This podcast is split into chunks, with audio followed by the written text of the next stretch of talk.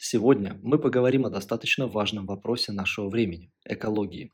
Мы стоим на рубеже, где наша планета требует нашей заботы и внимания. На протяжении многих лет человечество разрабатывало и применяло технологии, которые в свою очередь оказали серьезное воздействие на окружающую среду. Сейчас пришло время переосмыслить наш подход и найти пути к более устойчивому будущему. На протяжении первого полугодия 2023 года усилиями администрации Староскольского городского округа было убрано более 2500 кубических метров мусора с несанкционированных свалок. Это не только показатель решимости бороться с экологическими проблемами, но и яркий пример того, как совместные усилия могут привести к видимым положительным результатам. Данная работа продолжается некоммерческими организациями и фондами, и мы надеемся, что этот пример будет мотивировать и других присоединиться в этом важном стремлении к сохранению природы и чистоты нашей планеты. В нашем подкасте мы хотим донести вам, дорогие слушатели и зрители, как малые шаги каждого из нас могут привести к большим изменениям для нашей планеты. Давайте вместе сделаем мир чище, зеленее и более жизнеспособным для будущих поколений. Ведь природа – это наш общий дом, и только забота каждого из нас поможет сохранить его в благополучии. А мы начинаем. Подкаст.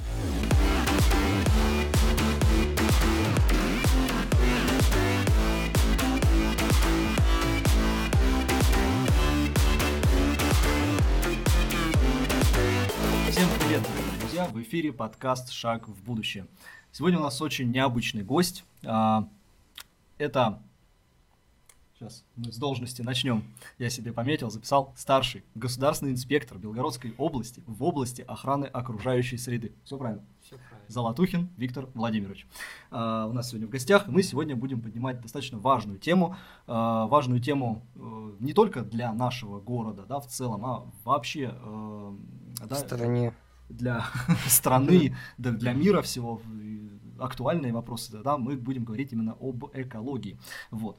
А, ну и, соответственно, а, Прежде чем мы перейдем к вопросам, да, вот этим вот касающимся вашей профессии, а, мы всегда задаем, у нас рубрика такая вот, э, она и называется профессионалы, мы всегда спрашиваем, да, как вообще человек пришел в эту самую профессию, как вы стали э, старшим государственным инспектором, именно вот что вас подвигло, да, выбрать именно эту профессию, именно заняться экологией.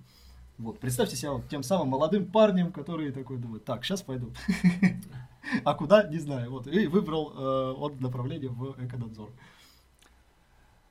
Ну, это отчасти как бы э, элемент случайности всегда в этом присутствует.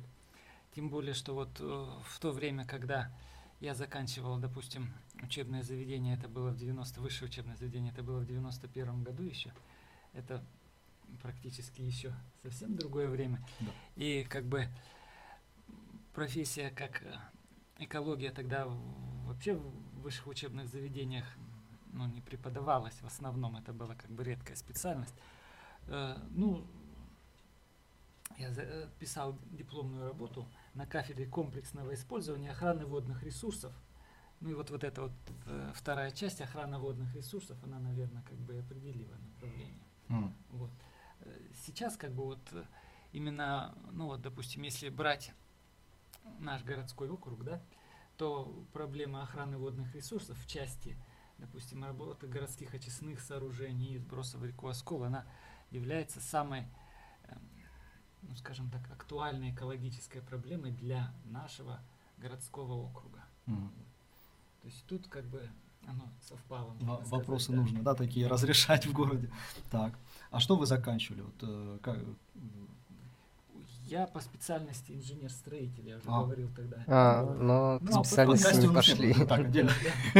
А, но потом, как бы, допустим, все госслужащие у нас положено раз в три года проходить повышение квалификации, как бы, и мы проходим по отдельным дисциплинам, допустим, по обращению с отходами, ну, последний раз проходили значит, ну, там как бы разные направления, и постепенно вот люди, которые, вот, допустим, я инспектором в Старом Осколе с 2002 года, с января, вот, ну, кто продолжительный срок работает, его постепенно э, госслужба подтягивает, его обучает, обучает, обучает, как бы вот. И спустя там какое-то время, вот, ну, я считаю, что, вот, допустим, сотрудник по нашей специальности, он ну, я немножко бюрократически так выражусь, значит, да, составляет протоколы об административных правонарушениях более чем по 50 статьям. Mm. То есть, э, как бы, я думаю, что для того, чтобы стать специалистом в нашей области, как бы вот в нашей отрасли, да, ну, как бы, ну, надо года три, наверное, поработать, тогда человек с разными сферами нашей специальности столкнется, и вот через три года он уже будет специалист, который как бы вот с которым можно что-то спрашивать. То есть э, для этой специальности нужен юрист? Ну, вопрос немножко как бы у нас по-другому сейчас стоит. Сейчас Он инспектор, да, который, да, мне работа который, нужна. Да, который ну, составляет протоколы об административных правонарушениях, он должен быть готов к тому, что потом он свою точку зрения должен будет отстаивать в суде. То есть, во-первых, сама, э, сам процесс вот составления протокола административного правонарушения, вынесения постановления по делу административного правонарушения, это уже юридический вопрос. Юридический вопрос. Потом, когда если дело доходит до обжалования и как бы приходится отстаивать свою позицию в суде, это тут уже как бы юридическая подготовка уже просто необходима. Но я хочу сказать, что вот как бы вот э, наши сотрудники, вот кто вот э, побольше работает, они как бы уже они ее получили в ходе работы. Без, без дополнительного обучения, как бы по ходу работы. Они если что, обучились. я проходил практику в нашем Староскольском городском суде, и если что, я готов. На заднем фоне, пожалуйста, это резюме вывеси. Да. Ну, это очень полезный опыт. Я считаю, что это очень полезный опыт. Ну, если память не изменяет, глава у вас, по-моему, шестая, да? Поэтому. Восьмая. Восьмая, восьмая, восьмая. Ну, в основном это восьмая глава, там как бы там это раздел, есть охрана правонарушений в области охраны окружающей среды.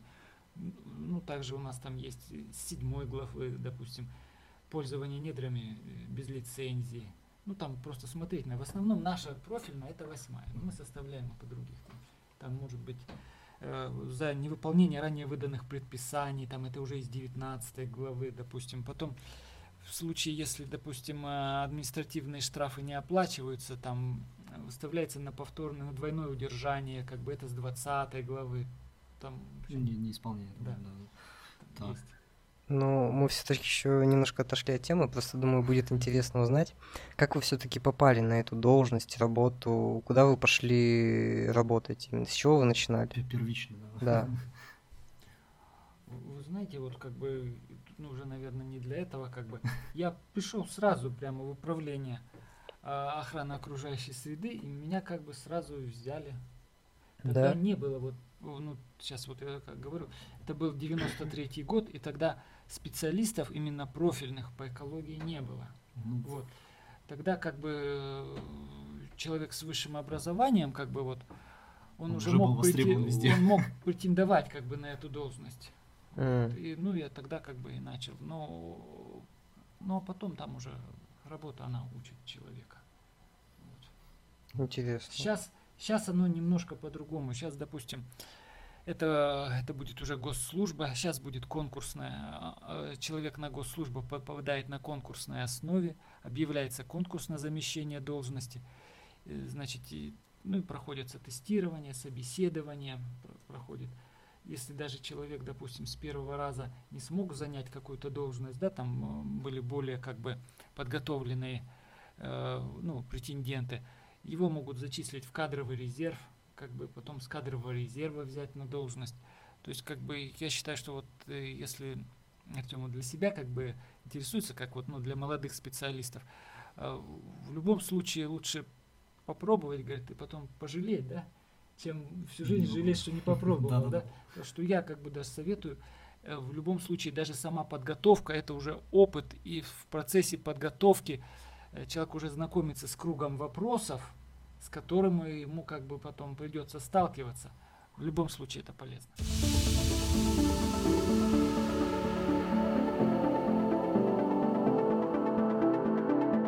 Теперь давайте перейдем уже непосредственно к вашей рабочей деятельности, да, а, давайте начнем с того, как а, ваше управление взаимодействует с а, нашими да, предприятиями городскими, наверное, так можно сказать, вот, в области экологии. Ну, понятное дело, что Старый Оскол у нас город промышленный, вот, у нас достаточно много предприятий, И да, соответственно, эти предприятия какую-то определенную угрозу экологической безопасности все-таки, я думаю, создают.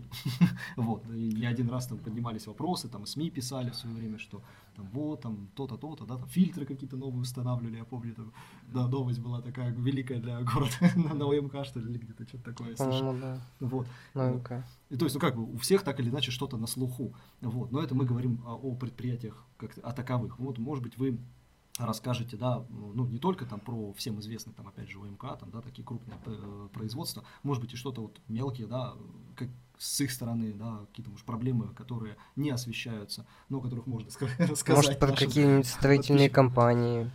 Нет, ну, вы знаете, э, государственный экологический надзор, он разделяется на федеральный и региональный. Угу.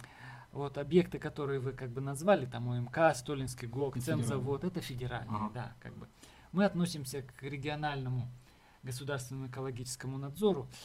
Э, ну, сам порядок построения вот, госконтроля, он сходный. То есть, значит, тут можно разделить на, на, на какую часть. Есть разрешительная часть, то есть вот как бы э, все идет с закона об охране окружающей среды, и там в статье 3 основные принципы экологической mm-hmm. политики. Значит, один из этих принципов, он презумпция экологической опасности хозяйственной и иной планируемой деятельности.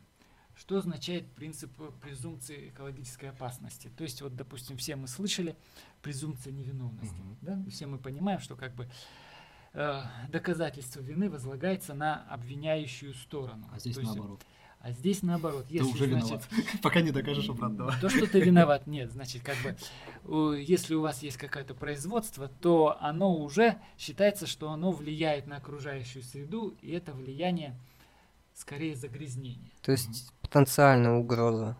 Потенциальная угроза есть, да.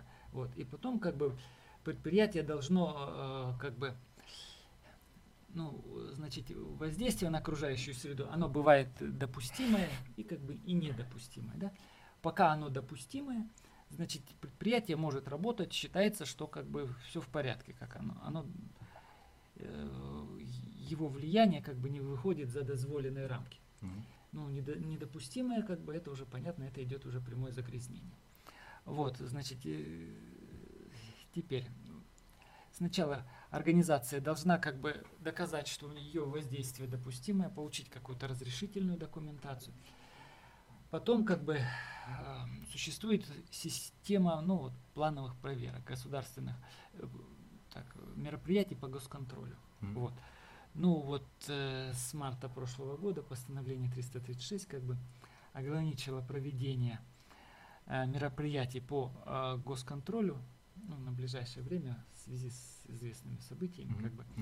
Ну, а сама система такая. Значит, сначала предприятие получает разрешение, потом инспектора проверяют эти предприятия как бы в ходе его производственной деятельности.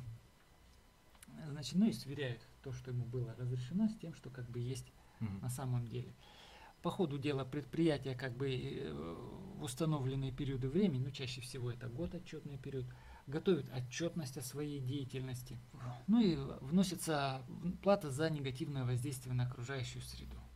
Вот. Как бы вот, вот эти вот три части разрешительная, отчетность, госконтроль, ну и оплата за негативное воздействие на окружающую среду. Как ну, бы, ну это так бы просто в общем ну, очень-очень сильно ну, укрупнен. Мы, мы так, по верхам, потому что сильно не будем углубляться. Это уже, наверное, для отдельного подкаста. Мы уже когда сядем, там уже более будем углубляться, если наши подписчики попросят еще побольше информации. Да, если будут те люди, которые будут по этой теме писать диссертацию какую-нибудь, да, или исследовательскую работу. Вот.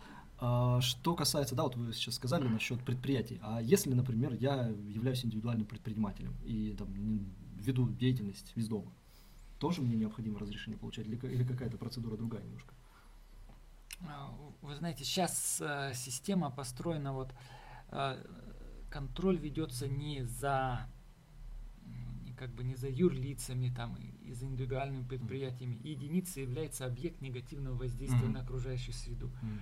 Объектом является ну как здание, там производственная территория, там участок там чего-то, вот, понимаете, то есть это всегда материальное, если вот, допустим, юридическое лицо это что-то виртуальное, Ну да, то объект негативного воздействия всегда реальный, материален, да, его можно потрогать, вот, вот. То есть вот если вы, допустим, занимаетесь как- какой-то вот, э, ну, даже просто консультационной деятельностью, там, ну, что-то такое, там, вы, скорее всего, не будете иметь никакого объекта негативного воздействия на окружающую среду. То есть вот э, в части Если экологии арендую какой-нибудь склад огромный. там склад уже будет э, как бы материальное, как бы. Э, Вот склад уже будет являться объектом, будет являться объектом, и значит э, при начале деятельности вот предприниматели, юридические лица, все, они должны поставить свои объекты на учет. Мгм. Вот.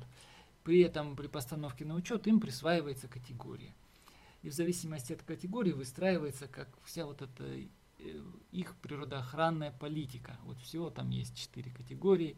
В первую попадет УМК, в четвертую попадет парикмахерская. Мгм.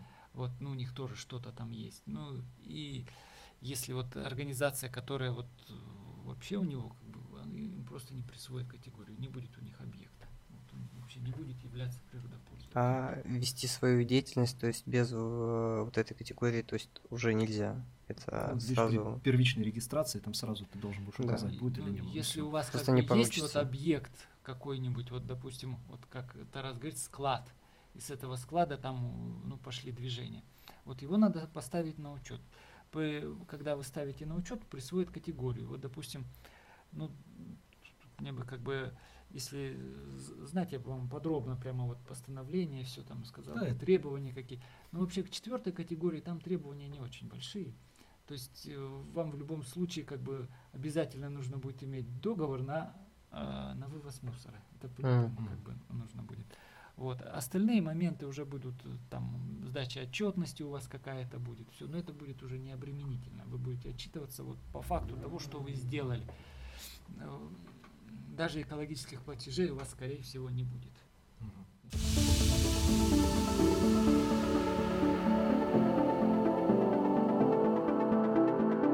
Мы затронули тему мусора. Да, про свалки давайте поговорим. Давайте поговорим по поводу мусора. Про Вот как вывоз сейчас, сейчас это мусора. правильно называется, да, твердые коммунальные отходы. Ну, твердые коммунальные отходы это одна из из, категорий, ага. да, которые вот э, вы общаете вот словом как бы мусор, Мусор. отходы. Мусор это как бы так, отходы, да? Это одна из категорий. Причем она как бы ну, не самая, возможно, многочисленная. Ну, самая как бы популярная и самая распространенная вот для ну, просто для людей, для обывателей, да, вот все, все, что такое твердые коммунальные отходы, все понимают хорошо. Это вот продукты нашей жизнедеятельности, то, что мы выносим в контейнер, там, или в мусоропровод, короче. Вот это Вот. Твердые коммунальные отходы, они Я- как бы идут отходы от жилья. Я просто вот почему э, вот эту тему вот затрагиваю. Очень часто, да, ну, не везде, конечно, но встречаются вот такие вот некоторые Санкционированные свалки. санкционированные свалки, да. Мгм. Есть такие негодяи у нас в городе, которые вот не хотят жить в чистоте, хотят, чтобы где-то было обязательно вот оставлен им определенный след. Вот как бегает собачка, помечает деревья. Вот так и они, видимо, своим пакетиком с мусором таким вот образом пометили территорию. Вот. Много у нас вот таких вот э, несанкционированных да, э, захоронений мусорных. Так, ну вот слово не захорон- захоронение, оно как бы тут непрофессиональное. Не Это профи- ну, я не профессионал. поэтому, Захоронение да, это прошу вот, э, простить. да, захоронение это когда эти отходы как бы, ну, Утилизируют, да? закапывают там. То есть они как бы уже, когда их уже с места не подвинешь, вот это вот уже как бы будет захоронение. То, о чем как бы вы говорите, это, это выброс. Мгм. Выброс как бы отходов. Ну, это явление, ну, на моей памяти было всегда. Вот. Значит, оно имеет э, не только какую-то объективные причины, вот, допустим, что, ну, если район новостроечный, машина по сбору мусора там, возможно, еще не ходит, как бы, и вот люди справляются с этой проблемой как могут. Но она, как бы, вот сейчас у нас централизованный вывоз даже даже с сельских территорий, он уже где-то с 2010 года он налажен.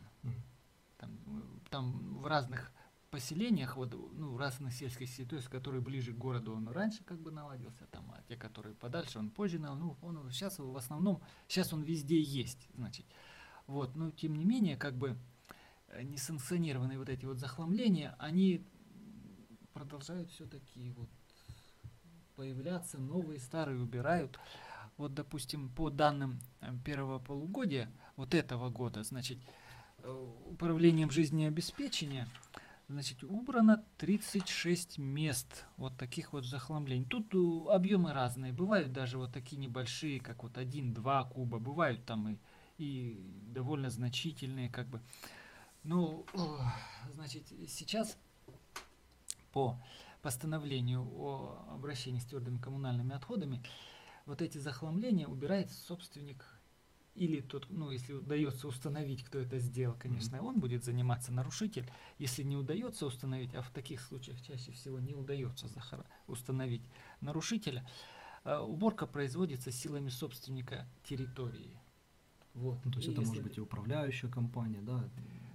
Управляющая компания в своей территории имеет только территорию под жилыми домами, плюс отмостка там. Ну, Метр полтора у них это как бы скорее всего и не будет. Ну я вот просто да хочу Чаще немножко уточнить. всего это попадает как бы под э, неразграниченную собственность. Земля считается муниципальной, поэтому как бы администрации Города. приходится да с силами бюджета вот это вот это чистые потери. Ну а вот если у нас бюджета если у нас ну, также, да, там многоквартирный дом, у нас там товарищество, да, ТСЖ или как там он правильно, ТСН называется, вот, э, мы по идее как бы, да, собственники этого самого многоквартирного дома. И где-то у нас под домом находится вот эта вот самая свалка, ну там возьмем там, да, там да, дома старые. Как под домом может быть? Уточни. Ну, вот я не знаю, там, знаете, вот сейчас во дворе старые, просто, да, да, просто во дворе начали там складировать. Там шкафы какие-нибудь начали выкидывать.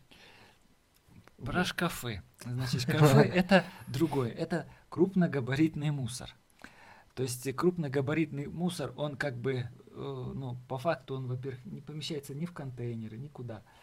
Э, он должен на специальных площадках э, как бы отдельно складываться, и потом его также транспортировщик увозит. Вот. Вот в некоторых случаях под крупногабаритные отходы используются восьмикубовые вот эти вот контейнеры, как бы. Mm-hmm. Вот. Ну, услуга такая как бы есть. Вот. То, то, что мы говорим про несанкционированные вот эти вот захламления, оно обычно происходит, э, ну, как скажем так, в малолюдных местах там, или так, чтобы как бы оно не на глазах. Его приходится как бы искать и находить. Вот тут вот. я сейчас это, хотел как раз вопросы вот. сказать по поводу того, что не в многолюдных.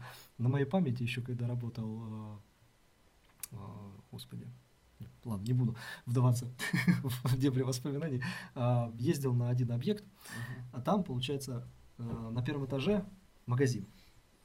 Вот. Дальше идет многоквартирный дом. Вот. Ну, где магазин, такой вот козырек идет. Я вот, ну, не знаю, как там точно называется. Вот. И люди, негодяи, которые живут в этом доме, имели за собой привычку выкидывать мусор с окна? на козырек, с окна. Вот. А. Э, периодически как бы смотрели там на этот козырек, а там мусора было. Нормально так. Вот здесь в данном случае кто виноват? Ну, ну будь, будет виноват, да? Кого обяжут вывозить мусор? Магазин? Скорее ну, всего. Чтобы, э, допустим, чтобы как-то наказать того, кто это выкинул, это нужно будет зафиксировать. Если, допустим, на противоположном доме будет камера установлена, и она как бы зафиксирует квартиру, это вот уже можно будет собственником квартиры как бы работать. Вот, в том случае, если, допустим, э, тут собственник не установлен, то тут как бы вот, ну, мне кажется, два варианта. Ну, магазины это обычно они расположены в арендованных помещениях. Тут или арендодатель, собственник угу. имущества получается, или, или арендатор, торговая точка кому-то из них придется все-таки принимать к этому меры. Вот, ну, возможно, они будут писать заявление. В органы полиции, что вот такое вот безобразие, да? да, происходит. Потому что, ну, это безобразие тут э, ничего не стоит. Вот в многоквартирных домах там же везде этот вывоз налажен, собственно говоря, во, во всех. Ну, тут человек принципиальный, чтобы я до 101 рубль за вывоз мусора платил. Господи. А он все равно будет платить. Она напишет в квитанцию. Он, он ее вычеркивает, идет в РАЦ, оплачивает ее. И долг копится, чтобы я.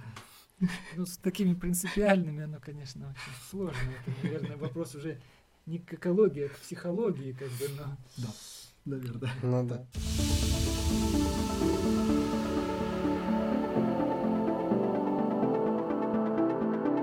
Итак, а, давайте вы расскажите людям, которые не знают, куда девать строительный мусор, люди, которые, например, живут в частных домах, и они его выкидывают зачастую, ну, где-то в городе или за городом, потому что они просто из-за своего незнания так поступают. Куда выкинуть строительный Артём, мусор? Ну, э, во-первых, я не из той организации, которая занимается их вывозкой. Вот.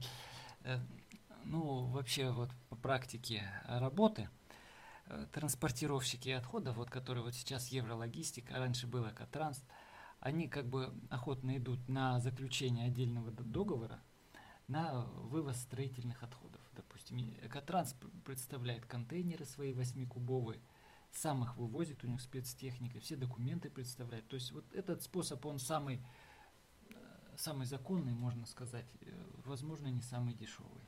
Скорее всего, не самый дешевый. Вот. Ну и потом как бы сложность еще в том, что ну, нужно знать, куда обратиться. А Вот, допустим, если человек живет в многоквартирном доме, да, ему проще, значит, он может обратиться в свою управляющую компанию, управляющая компания ему подскажет, где можно заказать вот этот контейнер. Вот, э, ну, в, в частном секторе, как бы, я бы все-таки советовал ориентироваться на вот транспортировщиков Еврологистика и Экотранс. Они предоставляют такие услуги. Скажите, а помогает ли сортировка мусора? Потому что есть э, такие отходы, например, как батарейки, которые люди, многие даже не знают, как правильно утилизировать. Их, конечно, ну, ну, нужно сдавать. А, во многие. Сортировка. Да. Сама по себе сортировка, как бы, есть даже постановление правительства, которое запрещает захоронение определенных э, видов отходов, которые могут являться вторичным сырьем. Пластик, бумага, там, ну, всякие там, еще там металлолом, вот, допустим. Э, То есть вот э, для того, чтобы они не стали объектом захоронения, да, его все равно надо отсортировать. То есть как бы, если будет произведена сортировка, ну, это мы сейчас говорим про раздельный сбор мусора или нет, да? Да. Про раздельный сбор мусора. А, Раздельный сбор мусора, допустим, вот вопрос вставал, ну, встает уже давно, как бы, он у нас как организуется, устанавливают разные контейнеры под разные виды отходов. Значит, в чем тут сложность получается? Для вот этих вот контейнеров э, нужны контейнерные площадки. Вот, они изначально вот при строительстве домов, даже вот на любом вот таком уже микрорайоне, который в возрасте, они не запланированы. Вот. Увеличить вот этот вот размер этой контейнерной площадки часто как бы ну, вот очень сложно. Вот. Но тем не менее, ну, вот по данным 2022 года, значит, э, фирмой Флагман, которая вот имеет полигон в Губкинском районе, порядка 100 контейнеров, как бы таких вот подраздельный сбор на территории города уже установлено. Кроме, допустим, вот э, фирмы Флагман с их контейнерами, да, и есть еще, ну, как общественная организация. Вот одна обычное дело. А, Вот. У них тоже решетчатые контейнеры установлены э, в нескольких микрорайонах э, на Солнечном установлены. Ну, вот, э, можно будет как бы уточнить, где как бы. И они вот тоже собирают вот это вот под бутылки, прессуют ее, сдают, по-моему, ну, я могу ошибаться, но также на флагман, по-моему, сдают, у них принимают это как вторсырье. И на вырученные деньги они оказывают материальную помощь там детям, нуждающимся в лечении, там, ну, вот в такие вот как бы гуманитарные у них как бы цели, не- некоммерческая организация. То есть как бы э, вопрос сам вы как бы его правильно задали, как бы его актуальность, она есть, эта актуальность, ее понимают, как бы, ну и каждый в меру понимания, там вот кто вот заинтересован, пытается как бы это вот решать. Ну и сейчас пока вот у нас э, для повсеместного внедрения вот этого вопроса, как бы у нас вот э, есть и объективные сложности, в частности с тем, что вот под раздельный мусор нужно разные контейнера, для их установки должно быть место, вот, допустим, а дома, которые оборудованы м, мусоро- Мусоропроводом, да, вот этими мусоропроводами, как это сделать там, вот я сейчас как бы тоже себе плохо представляю, как бы. Ну, тут никак только есть заваривать и выставлять технические, да, технические вот такие сложности есть, как бы, но как бы будущее все-таки за раздельным, наверное, сбором.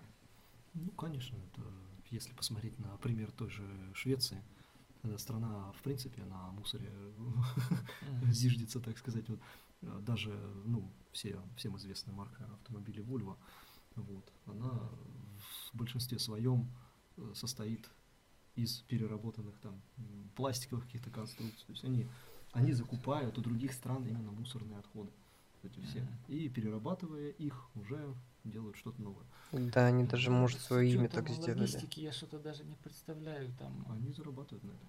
Очень там неплохо. какие-то технологии должны быть такие Да, там очень Очень. технологии. продвинутые, да. Если найду этот э, ролик, э, ссылку кину в описании, посмотрим про Швецию немножко. Так, а, Вопрос? это еще что хотел?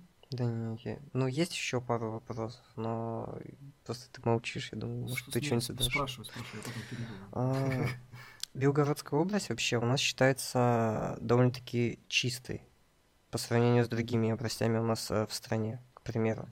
Но а, некоторые люди, мне кажется, не до конца понимают, а, какая работа вообще проделана даже за 10 лет. А, Как, по-вашему, вообще бы выглядела у нас ситуация в регионе, если бы ваша деятельность, скажем так, э, не производилась бы? То есть, как оно бы повлияло бы?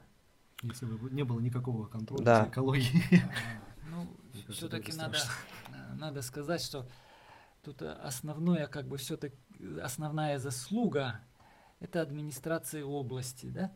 То есть было в свое время принято решение о, об организации централизованного вывоза мусора. То есть мусор э, как бы начали даже у нас, вот я буду говорить про наш городской округ, как бы вот где я работаю, как где в этой информации. Э, Вот у нас где-то с 2010 года, а где позже, может быть, там налажен централизованный вывоз мусора. То есть прямая необходимость его куда-то там прятать, выкидывать в посадку, собственно, отпала. Ну, вот, допустим, в сельской местности там остался открытым вопрос по растительным отходам, как бы, ну, он решается, то есть э, порубочные остатки там вот, э, ну, в принципе, можно мульчировать, как бы, э, что и делается, вот, вот эти станки, вот эти вот э, измельчители, но их сейчас просто как бы недостаточно. Сейчас они как бы есть только вот у таких крупных сетевых компаний, как вот э, электросети, там, да, Мгм, вот эти ну, там, газовые там сети, вот, которые, у которых э, по, по долгу своей работы они вот полосу, э, защитную полосу своих сетевых этих, они должны очищать. У э, органов муниципальной власти, да, вот у нашей администрации Староскольской, как бы тоже есть такая техника, но ее мощности пока недостаточно для того, чтобы как бы мы все порубочные остатки могли просто измельчать. Ну, как бы движение в эту сторону есть. Вот. Допустим, по строительному от- э, по строительным отходам, как бы, э, ну, я думаю, вопрос тоже будет решаться. Тоже будет решаться, потому что, вот, допустим, определенные шаги как бы предпринимаются и на уровне э, городского округа, и на уровне области, как бы есть постановление губернатора. Вот, э, я думаю, что как бы это отчасти вопрос просто как бы экономический, конечно. Все-таки как бы э, небольшие организации, они э, стараются сэкономить на всем, потому что как бы у них не такое уж процветающее может быть финансовое положение.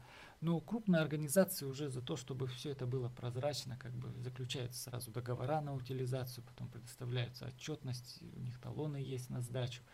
То есть оно постепенно, э, я думаю, в течение там ну, лет 10 будет и в этой части улучшение. Так, теперь вопрос о просветительской работе. А, Занимается ли управление ваше, а, собственно, образованием, просвещением в области экологической безопасности вот, для населения? Ну, если да, то, соответственно, где, как? Может быть, Так, студентам ну, что-нибудь рассказывают. Собственно, как бы тут два направления есть, да? Одно направление это э, в части, скажем так, ну, до подготовки или повышения квалификации специалистов, которые работают в части охраны окружающей среды на предприятиях. Э, значит, образовательные учреждения Белгородской области, вот, допустим, как университет имени Горина, допустим, или вот, допустим, МИСИС, они проводят, они вот организуют курсы по повышению квалификации для вот этих работников, ну, по определенным темам, и наши специалисты там ну, принимают участие по определенным там вопросам, которые связаны с нашей работой. Вот это будет одно направление. Вот. Э, и, и второе направление это вот ну, школьные учреждения. Да? Mm-hmm. Вот, школьные учреждения. Э, вот детские оздоровительные лагеря есть, да, вот в детских оздоровительных лагерях мы, ну вот, как они, у них же там сменами, да, мы mm-hmm. в каждую mm-hmm. смену как бы должны провести э, свои выступления. Ну и рассказываем тоже вот э, про вопросы, допустим, по, про вопросы обращения с отходами, по специфике в пожароопасный период обращения. То есть как бы вот э, если она, допустим, для учащихся школьных заведений она больше такого просветительского характера, то для работников предприятий, специалистов в области, ну как инженеров по охране окружающей среды, она практика, да, она практика, да, и как бы, ну, если там происходит какой-то в этот период э, изменение законодательства, мы как бы вот э, рассказываем об изменениях. Вот, это все проводится, это все есть, как бы. Да. Всем этим управление занимается на безвозмездной основе. Виктор Владимирович, у нас не так давно в нашем э, учебном заведении актовый зал открылся, классный, здоровский. Вот, я там даже немножко ведущим побыл. Вот. Как вы относитесь к тому, что мы вас пригласим? А, ну вот. Для какой аудитории? Среднее профессиональное образование, техникум. То есть вот. студенты. Студенты наши. Угу. Вот. Ну, Соберемся в актовом зале. Насколько это будет интересно? А вот это мы узнаем и посредством бы, подкаста. И потом как бы а, возможно... Мы подумаем над форматом, может быть, там вопрос-ответ. Вот, что-нибудь такое. Как вам такое? Нет, ну мы всегда согласны. Отлично. Просто аудитория получается как раз-таки переходная такая, да? Они mm. еще не профессионалы, да. но и просвещение их это тоже, наверное, не очень интересует. Ребята да? после девятого, да, девятого класса, да. вот, э, как раз плюс-минус. Ну, объясните, почему собственно... не надо быть негодяем в области экологии. Ну, это больше просветительский вопрос, да? Да. Получается. В общем, мы вас приглашаем. Давайте мы вот так вот сейчас на этой ноте. Хорошо. пока остановимся. И да, соответственно, мы уже, думаю, как-то контактами там обменяемся, созвонимся, скоординируемся по времени и по дате более точно. Вот. Ну а на сегодняшний момент, наверное, у нас пока что все. вот, достаточно, думаю, продуктивная у нас такая беседа. Да об, обо всем, но вопросов, конечно, много. Вот, все их не охватить за вот то короткое время, что есть у нас в подкасте. Вот. Поэтому, я думаю, мы еще с вами не раз встретимся. Хорошо. Вот. Все. Будем закругляться. Все уже, да? Да, я думаю, все. До встречи. Увидимся через неделю. Пока.